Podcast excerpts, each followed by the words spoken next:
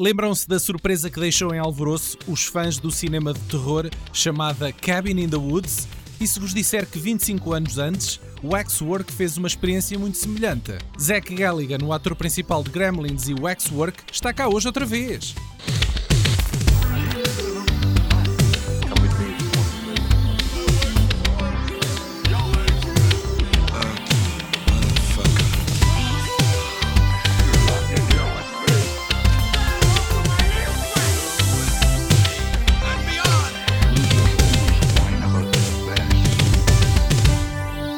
Os anos 80 foram férteis a produzir verdadeiros clássicos do horror e do fantástico.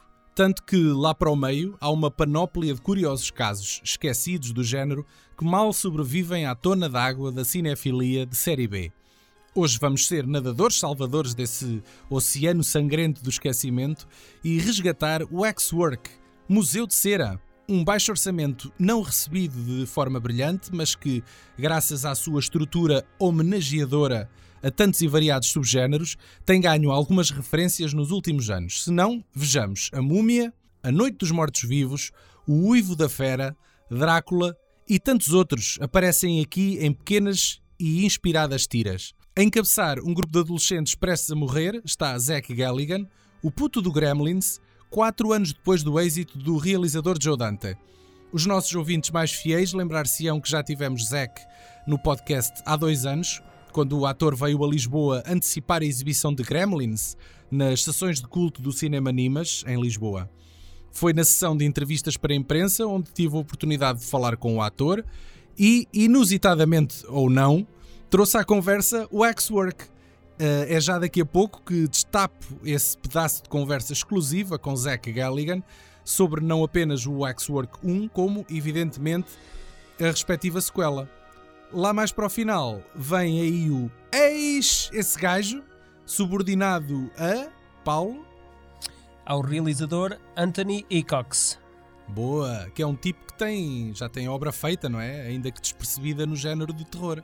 Sim, passa tudo, tudo muito ao lado do, do mainstream. Ok, então é um ex desses que daqueles de, muito empoeirados. Daqueles que, que, sim, pronto, que realmente um gajo faz tipo, eixe, a sério. bem, tu, tu falaste muito bem do Zack Galligan, mas por acaso este, este, este filme, o, o Museu de Cera, tem mais aqui alguns nomes que são dignos de registro.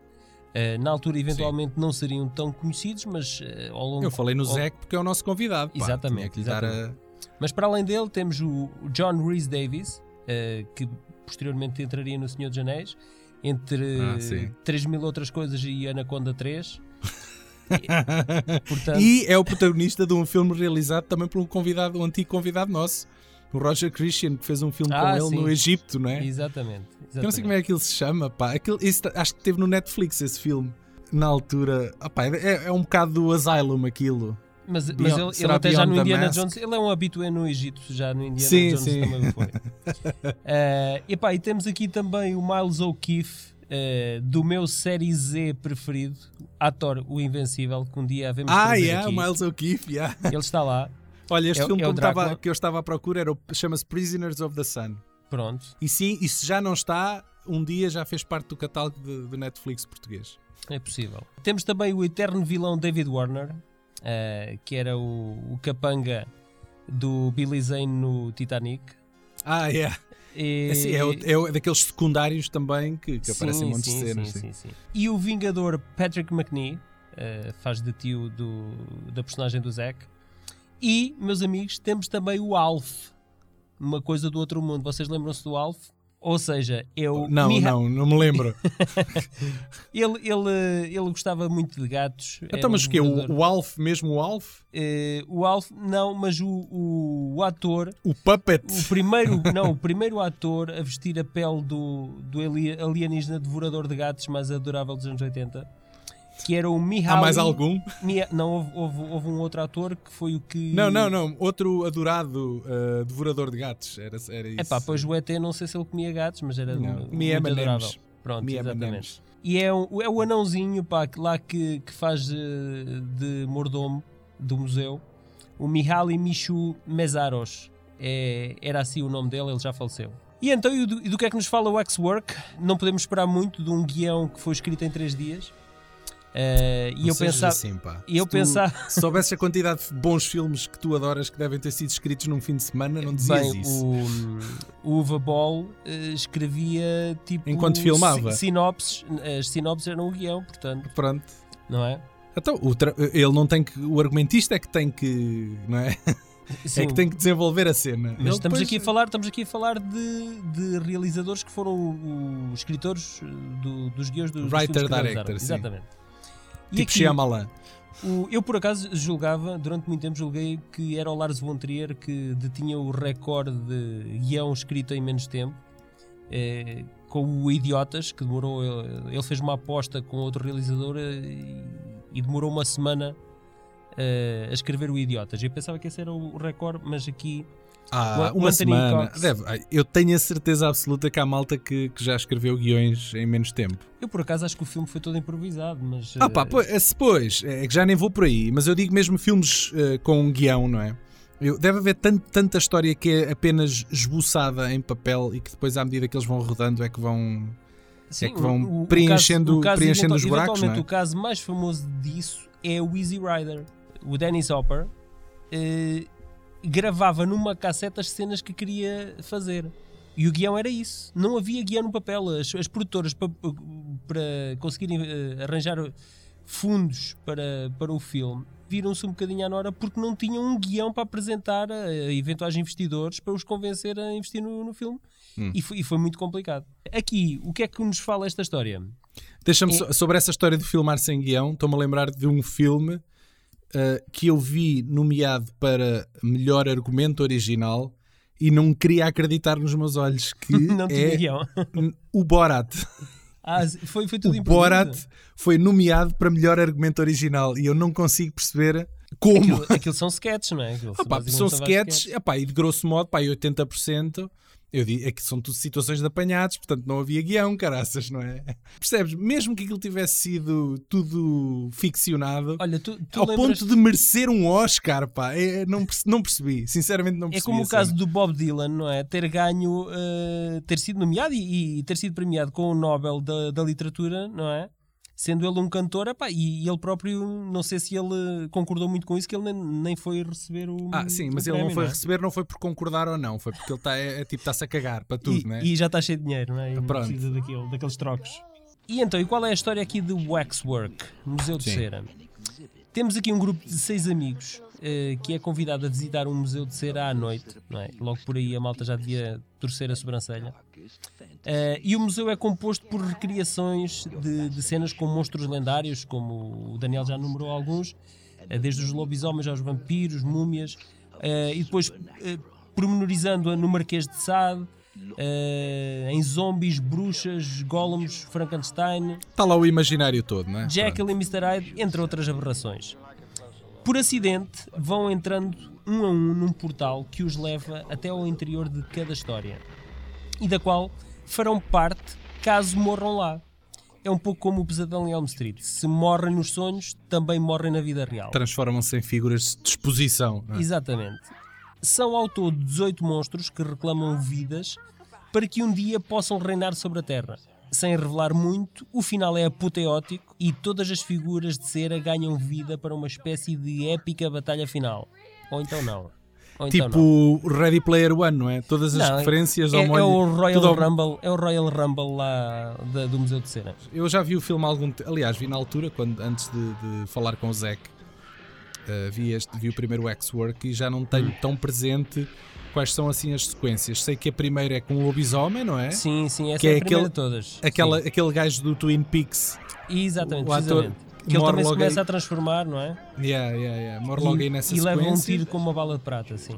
Depois há uma gaja que vai parar ao mundo dos vampiros e tem lá o Miles O'Keefe, não é? A Exatamente. fazer lá num castelo, não é? É é Exatamente. Essa cena foi bastante censurada, pá. Essa cena foi. foi... Pois, acho que é filme- depois. Há lá uma sequência que há um banho de sangue, não É, é? é, é, é. O filme sofreu muitos cortes por parte da, da MPA para poder ser Para exibido variar, para variar. como rated R.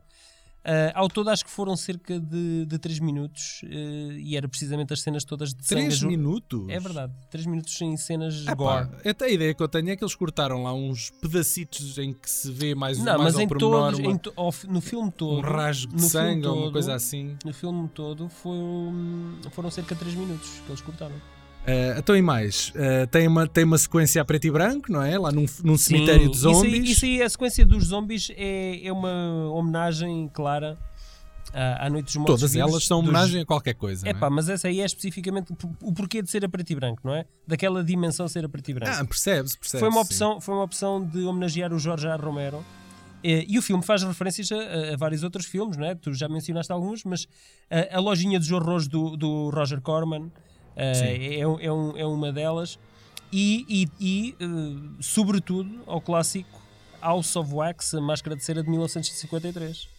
Acho que esse aí acaba por ser, no seu todo, o elo de ligação eh, em relação Ah, a de as dimensões. Não, não, não. Opá, mas é, é tudo. Eh, eu, eu acho que a relação. a Esse relação filme teve é um remake em flagrante. 2005, não Exatamente, foi? exatamente. Com a, com a Paris Hilton. Que, que correu eu- muito mal, a produção, a produção correu muito mal. Porque Eu o- nunca o vi, set- nunca vi. Não, o fi- eu acho que o filme está tá porreiro. Eh, O Casa de Cera?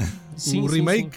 Sim, sim, acho que está fixe. Ok. Eu gostei. Eu, eu sei que a crítica não, não, não foi muito Sim, o filme levou eu um bocado de porrada na altura. O filme, sim. mas o filme teve um grande problema de produção, foi que o, o armazém onde estavam a gravar eh, a cena final Era feito de cera e derreteu. derreteu e ardeu, ardeu por completo. Epá, eu estava a acusar, meu.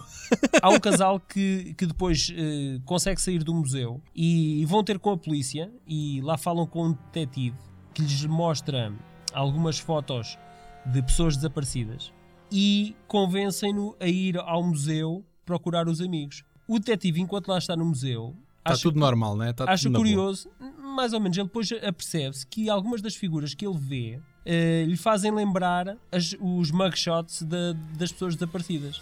Que, por acaso, e isto é uma curiosidade, essas fotografias foram retiradas do genérico de abertura do Lost Boys, Os Rapazes da Noite, que relata casos de, de desaparecimentos eh, verdadeiros. E depois o polícia volta lá ao Museu de Cera, sozinho, para tentar encontrar mais pistas, só que hum, no, na dimensão da- das múmias, e ele é basicamente eh, atirado para um sarcófago e é- ele próprio é transformado eh, numa múmia. O Jason Voorhees era para ser um dos personagens no Museu de Cera, assim como a coisa do filme A Coisa, The Thing, do John Carpenter. Como é que eles iam lá pôr a coisa? Pois, eu não sei, epá, eu- como é que Iam-lhe tu- dar uma forma qualquer, não é? mas a questão é, exatamente, a questão é que o filme uh, uh, The Thing, do. Quem Do em português é Carpenter, sim. veio, é o veio do outro mundo, não é a coisa. Sim. Já, tive- já Eh, fizemos um podcast sobre. Exatamente. Opa, aquilo é uma coisa disforme. Uh, e Opa, que se e eu- vai, é e que isso, vai modificando, não há um- uma figura específica do que é a coisa. Mas isso, isso só, só seria excelente para eles porque só tinham que ir ao armazém dos props E buscar lá e, qualquer e buscar coisa. uma merda qualquer. Olha, é a coisa, é a coisa. Pronto. Exatamente. Eu Tá não, feito. não sei se eles iriam eh, epá, identificar um- uma figura em concreta ou, o que Ah, seria. ia fazer uma, mani- uma manifestação qualquer esquisita. era um dessas. cão, era um cão que a cabeça abria ao Oh, meio e para saía lá sim. qualquer coisa, uns tentáculos. Yeah. Eh, mas pronto, Mas o que, o o que que, é, é que certo, não, não aconteceu porquê? Colisão Por de interesses, não é? Não motivos- sei. Aquela... não, questões legais, questões legais eh, Ah, de direitos claro. de autor e eles tiveram que cortar estas ideias do, do, do filme, apesar de, curiosamente, o Kane Hodder, que foi o ator eh, e duplo que interpretou Voorhees em vários filmes do Sexta-feira quase 13, todos eles, não é? O gajo, entretanto, ele ficou. neste sim. filme, exatamente, ele neste filme, ele é- acaba por ser referência co- do Sim. Jason Voorhees. Ele neste filme fez de duplo e deu também uma perninha como Frankenstein. Ele é o gajo por baixo do, do- das próteses do Frankenstein. O Zach Galligan apanhou a É. boleia dos Gremlins, não é? Que lhe abriu a porta para muitas produções de série B, incluindo esta aqui, o X-Work, que é, apesar de tudo, um dos pontos altos da sua carreira. É, é O isso. por A si ao só- Gremlins, o gajo Já. tem isto e depois não tem mais nada. É, é verdade. O por si Quer só... dizer, atenção, calma, não tem mais nada, isso é mentira. O gajo tem muito filme. Tem, tem. só que são coisas, só que são coisas, coisas obscuras, pá, que não lembro o diabo, tipo é? Cyborg 3, não é? É pá, o Cyborg 3 para mim é a referência se calhar do mais baixo que ele alcançou, não é? Antes de, antes de passarmos aqui para, a, para a entrevista, então, para o bocado que eu, que eu conversei com o Zé Kelligan, para partilhar com vocês os testemunhos do, do gajo, não só sobre o Waxwork 1, mas também falamos na, na sequela depois. Uh, só lembrar aqui que existiu um comic book da, do Waxwork, não sei se sabes. Não sabia, não. Em 3D, opá, só deve ter, acho que só teve uma edição. Mas quando uh, é que foi ah, isso? Na altura, foi, na foi altura? tipo um, na altura, sim, na altura fizeram um tie-in que era um comic book em 3D em que tu tinhas que pôr. Em 3D, os, coisas os, com relevo. Não, não, era daquele. Metes os óculos 3D e olhas ah, para okay. a revista. Era okay, tipo okay. isso, percebes? Hum. Epá, anos 80. Uh, tens, tens, que perceber, não é? Por acaso, uh, nos anos 80 houve uma série de filmes que foram lançados como sendo 3D. Por exemplo, o House 3D, o Tubarão 3D. Epá, que 3D não tinham nada. Tinham Opa, umas, tinham a, a situação e o próprio, o próprio Pesadelo Elm Street, não é? Também teve um episódio em 3D. Freddy's Dead, The Final Nightmare. Acho que é este. Foi lançado em 3D, na altura. Uh, isto para voltar à, à, banda desenhada, o realizador, né, o Anthony Cox, disse que. é assim que ele se chama? Como é que é, ele se chama? Anthony Cox. É, e Cox, exatamente. O gajo disse que não, uh, não teve nada a ver com, com a edição, com essa edição do cómic, não, não o consultaram para nada. Então não, não tem uh, direitos de autor. E que ele também não recomenda, diz que aquilo está uma porcaria. Pronto. Pois, porque ele se calhar não, não lucrou nada com aquilo. Bom, vamos então uh, ouvir este pedaço de conversa que eu tive frente a frente, nem sequer foi via Skype, eu tive sentado com o Zé Kelly a conversar e vocês podem, hum. podem ouvir grande parte desta conversa, quase toda, não é? Que foi editada claro. no nosso episódio do Gremlins. Uh, mas obviamente que eu fui mais fundo ao baú do, da carreira dele e fui até ao X-Work, Museu de Cera, muito bem. E epá, conversei com o gajo, espero, espero que gostem deste pedaço de, de conversa. I saw the first waxwork uh-huh. uh, this weekend. Oh, you've never seen it before? Never saw it. Yeah, uh, it's very 80s. Sorry, uh, but yeah, but it, most of it, I think it's a very um, nice love letter to all these genre movies. Um, sure. Movies and sure. Yeah. Was that when you entered? Was that the appeal to you? Uh, yeah, I think that was that was the appeal of it, and I thought it was clever idea. And you see that it's some of the ideas have been borrowed a little bit in other movies, like it's a little a little bit like the ending of Cabin in the Woods.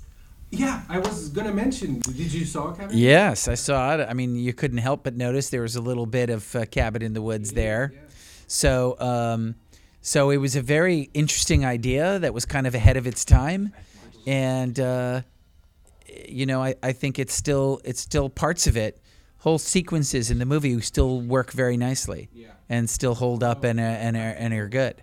Yeah. yeah, a lot of good practical stuff. Since the movie it's made of like these little sketches of things. Yes. What's your favorite sketch with you in it, and the one you prefer without you?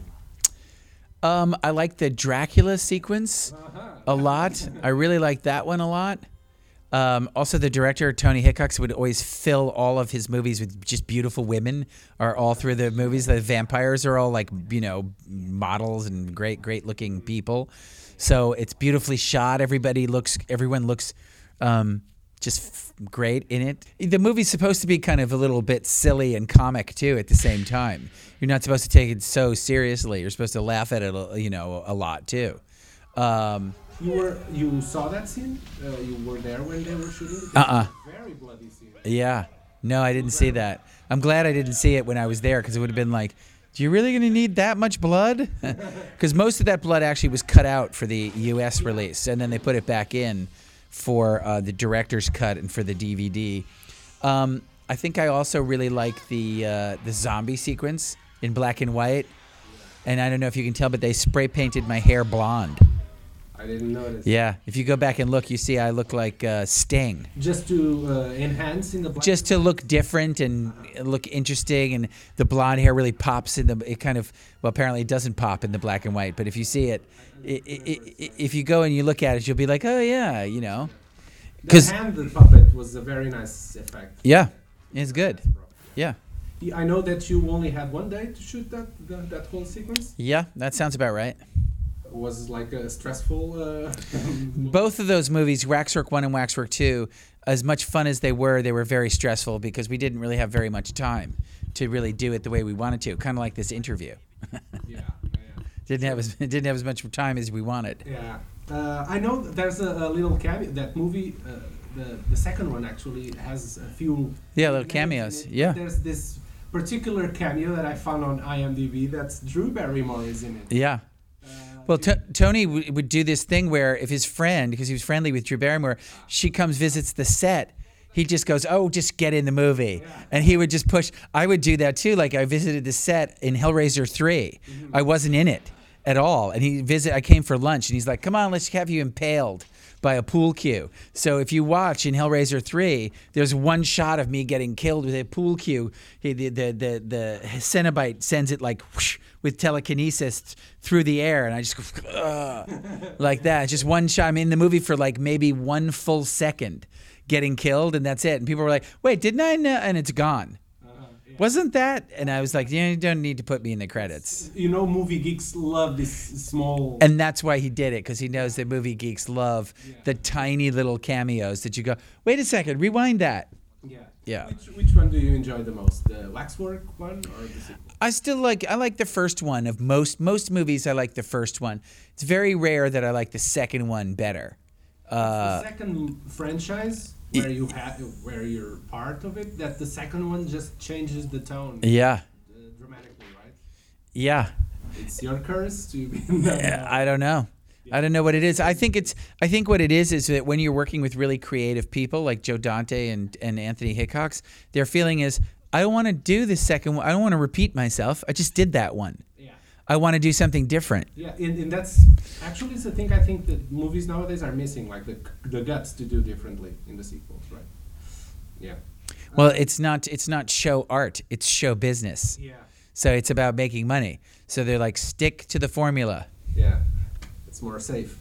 Um, do you know why um, Deborah Foreman, the actress from the first Waxman, didn't return, didn't reprise her role on, on the second one? Sure, she was dating the director and they broke up and they didn't want to work together. Damn!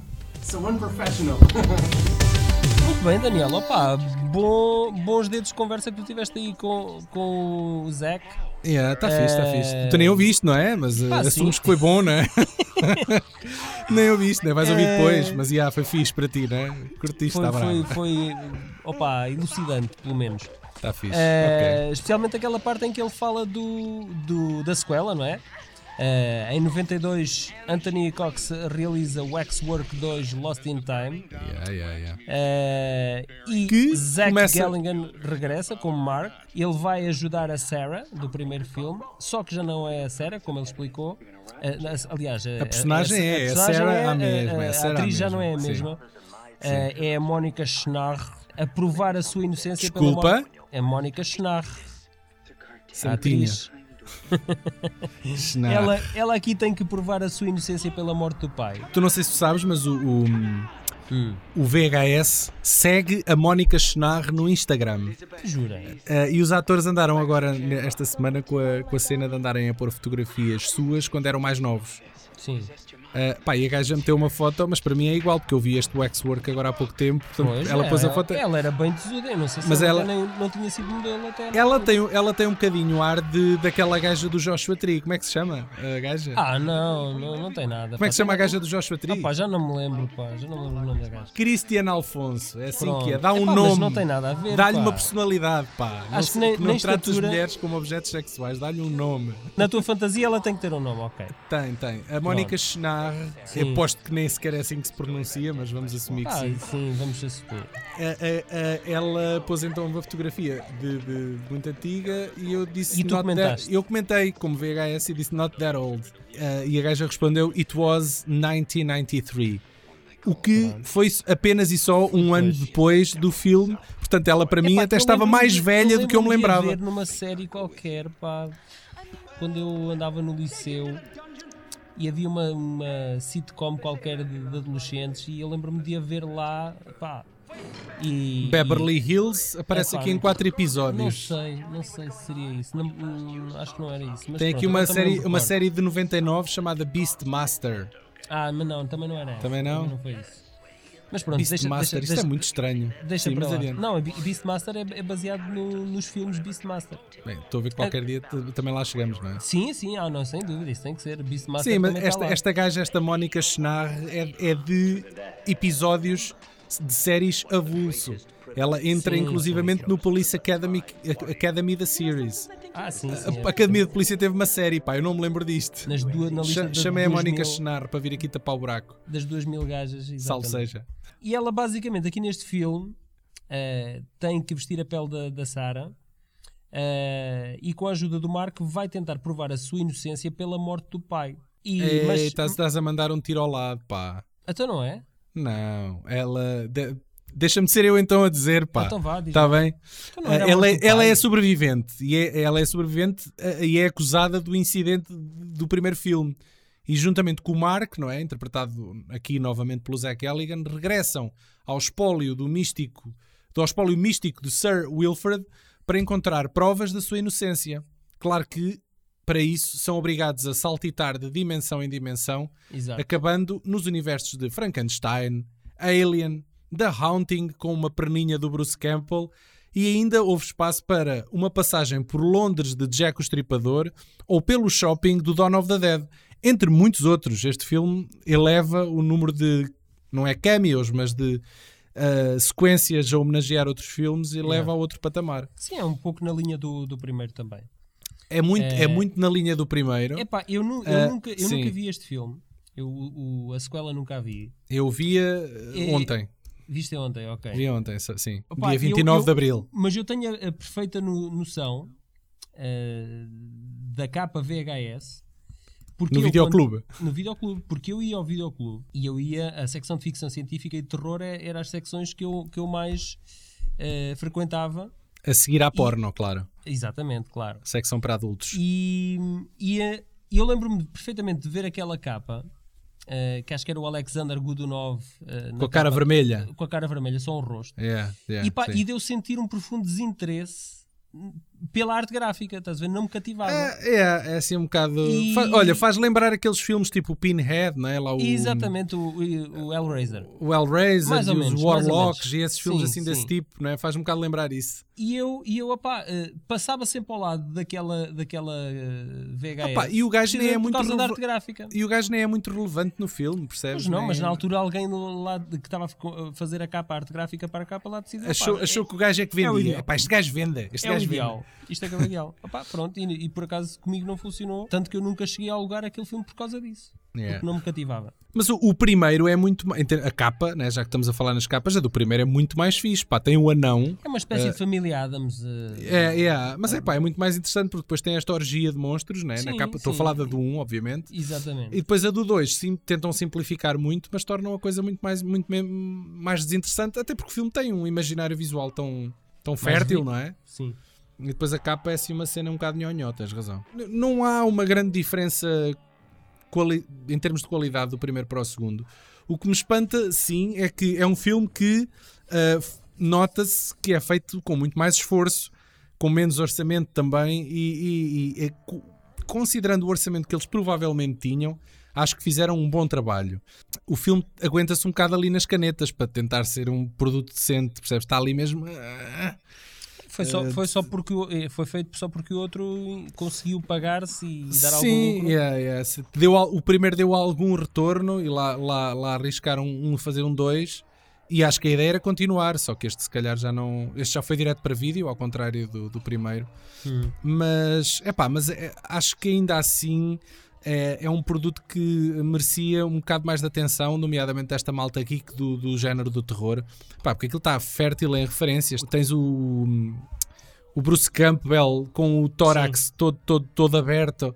Ah, a dizer It's just a flesh wound, que é aquela frase dos Monty Python. Monty Python, sim, do Cálice Yeah. Sagrado. Tens a gaja Sim. no final do filme a receber uma carta do Zack Galligan, como se fosse no Regresso ao Futuro. Estás a ver? O gajo ficou preso lá no passado e mandou-lhe uma Sim, carta sim, para ser entregue naquele dia, àquela Àquela hora, hora. naquele sítio. Yeah.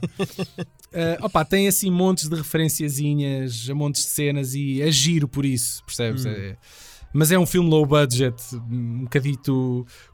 Para os standards de hoje, o filme custa um bocadinho a ver por causa dos valores de produção, acima de tudo. Para além do Cabin in the Woods, não é? Que eu, que eu falei, que eu falei no, no gancho, não é? Que eu refiro logo no início Uhum. do podcast, que é, que é uma referência óbvia. Aliás, o próprio Epá, Zack é, Elligan é- também é- refere, é óbvio, é óbvio mas no. por acaso não, para mim não, não seria tão óbvio. Pá. Não, Eu- opá, eu, é, é só eu porque. é o- pensaria, pensaria em várias outras referências antes de chegar a essa. Queres dar exemplos? Eu estou-me a lembrar de outra, por exemplo, que também faz muito este jogo da homenagem, não é? Que é o Last Action Hero, por exemplo. Ah, sim, sim, mas não, eu estou a falar mesmo de- do tema de Do tema um de- grupo sim. de jovens ir visitar e depois um a um são Não, não, não. Eu estou-me a tentar. É um filme de terror. O facto de ser um filme de terror que incorpora outros filmes de terror e outros elementos de outros filmes de terror que saem por esse portal fora e invadem o mundo real, não é? Vamos levantar então aqui um bocadinho a pontinha do véu sobre quem é Anthony É Anthony Ecox? Esse gajo! I couldn't think of a more horrible job if I wanted to. Bem, ele começou sólido ah, na série B com este Waxwork Sim, em é finais dos anos trabalho dele, 80. sim. foi, foi o primeiro filme que ele fez, tendo tido alguns sucessos moderados na década seguinte, mas sem nunca sair do registro da série B. Vampirosos foi o seu segundo filme, uma comédia sobre a eterna caçada de Van Helsing a Drácula. Como é que se chama? Vampirosos. É o Sundown, The Vampire in Retreat, com David Carradine e Bruce Campbell nos principais papéis. Ah, o David Carradine também entra no, Ele depois, no, no Waxwork 2. ele Estava-me a ao lembrar longo da disso. sim. carreira, ele foi colecionando assim uma trupe de atores com quem ele trabalhava nos filmes anteriores. Fez umas amizades, não é? E, E depois, quando era preciso, convidava-os- ia-os buscar. yeah. Sim, sim, sim, sim, porque eh, vais ver a ficha técnica dos filmes dele e recorre- tem uh, bastantes atores Sim. recorrentes. O sucesso de Waxwork deu-lhe a oportunidade de desenvolver a sequela, mas sem o resultado do primeiro. Eh, com ele em Acho que nem ele, nem ele esperava que tivesse o resultado do primeiro, mas vá. Atenção, que existem sequelas que superaram os filmes originais, não, por isso não. não... Há, Ah, há- há exceções, há exceções. Aqui, eh, na sequela, eh, destacamos então novamente o Bruce Campbell e o Zach Galligan. O terceiro capítulo da saga Hellraiser confirmou Ecox como um, um mestre do No mesmo em- ano, ele faz o. Waxwork 2, Hellraiser 3. Exatamente. Estava a subir nas sequelas, não é? Yeah. A seguir, qual foi o Eh. 4 que ele fez a seguir? Não fez. O Warlock Armageddon, é o 4. O, Epá, seguiu- diz-me diz que é o Exatamente. 4, o Warlock. a sequela eh, de um filme de baixo orçamento que gerou uma espécie de culto eh, no mercado de alugar vídeo, eh, com Julian Sands a interpretar um vilão de encher as medidas. Na, O Juliano Areias. naquela altura, eh, eu, eu lembro-me que houve assim um grande sururu da malta da, da minha turma e malta da, da minha idade, em que esta cassete andava de mão em mão, a cassete deste filme, Do Eh, Warlock, do mas não- Warlock de mas não uma, Armageddon. não, atenção, que não era Incrível. uma cassete, não era uma cassete alugada, não era do videoclube, era uma cassete que alguém tinha gravado Foi uma cassete às pirata. tantas da noite. Com dois eh, vídeos. Na Ah, não, RTP. foi. Não, não, não, na RTP, mesmo de Sim. televisão. Mas houve alguém que disse: epá, tenho que ver este filme. E, todos, e cada, cada um falava melhor. Percebes? Mas era, tudo, era sempre para enganar o seguinte, para o seguinte se lixar. Não, não, mas o, Não é? filme, o, filme, o filme era um filme. eh, Mas o filme é bom? bem. Não, não, epá, não é um filme assim muito memorável, mas é um filme que se vê bem, sim. Ok, siga. Em meados dos anos 90, começa a desenvolver projetos para televisão e perde-se no pântano das comédias românticas. E no início do. Ui, se as gajas te ouvem. Oi, oi, oi, oi. Estás lixado. Comédias românticas. O pântano das comédias românticas. Não, porque eram, eram, eram coisas muito. ah, opá, com abordagens muito superficiais e muito clichêsadas. Queres dar alguns exemplos da sua carreira? Não era propriamente ali que eu veria. ah, deixa cá ver. Agora teria que ir aqui. Tem aqui ver. o Invasion of Privacy em 96. Aquela série de televisão que eu lembro-me perfeitamente que é o a Pensacola Wings of Gold. Sim, ele aqui fez um episódio. O Príncipe Valente, não é? E Viste o- isso? Eh, Este filme aqui, o Príncipe Valente, sim, eh, viu. Eh, é verdade, as coisas que eu vejo, não é? Num tempo agora perdido nos, nos mistos da memória, mists of memory, tipo na neblina da memória, o grande rei Pois, Arthur Pronto, é isso. uh, então, rege Arthur. a lendária cidadela de Camelote. Portanto, Paulos. No início do novo milénio, ele faz um regresso em baixo de forma com Jill Rips pegando num Dolph Lundgren decadente e camuflando de cabeça de cartaz. Opa, Dolph Thriller. Lundgren decadente, que coisa mais. Eu agora imaginei-o com uma garrafa de fase- whisky num beco escuro. Não, mas não, Coitado não, é, não é dessa maneira que eu me estou a referir a ele. É porque ele aqui já estava completamente enterrado no, no direto para vídeo. E este foi mais um título dele que foi diretamente Dele. para vídeo e epá, sem esforço de parte a parte, percebes? Os filmes seguintes meteram-se eh, entre atalhos e esbarraram na parede, como por exemplo Perigo de Contágio com William Hurt e Peter Weller. Epá, aqui eu, eu quando soube Contaminated filme, Man. fiz um esforço para, o- para o conseguir ver e até tenho um guião eh, e neste caso um elenco também capaz de garantir uma aposta segura, não é? Sinto que o Icox em vez de bater um home run deixou cair o taco em cima do pé completamente. Por Eh, falar em bater no. eh, em falar em home run, tens a seguir Last Run. esse é um. Ele fez três telecoisos esquecíveis com o Três Armando telecoisas. com o Armando Assanti eh, epá, e um terrível, terrível Submerge com o Steven Seagal. Eh, epá, e foi- aí foi downhill completamente. Opa, o gajo, este o Ecox disse numa entrevista que o, o, o Steven Seagal é, in- é intragável. Epá, Diz que o pois, gajo nunca chegava a horas, nunca fazia nada do que estava no guião. eu Diz acho que foi é horrível. comum, eu acho que isso é comum. eh, eh, os duplos detestam o Steven Seagal. Epá, há histórias de duplos a falarem do, de como é que é as gravações com ele e, também é- é- é- acho que é unânime isso. Isso é. Corroboram então, não é? completamente. Em 2009, ele regressa com ganas ao género que, que lhe deu visibilidade, o horror, com Knife Edge, de cortar a faca, e em seguida assina a sua espécie de lista de Schindler, Exodus to Shanghai, e tem já mais dois títulos para estrear este ano, Falcon Man e Underdogs Rising, que prometem elevar um pouco a, fasmi- a fasquia da sua filmografia. Ok. E pronto, é tudo sobre o Anthony Hickox.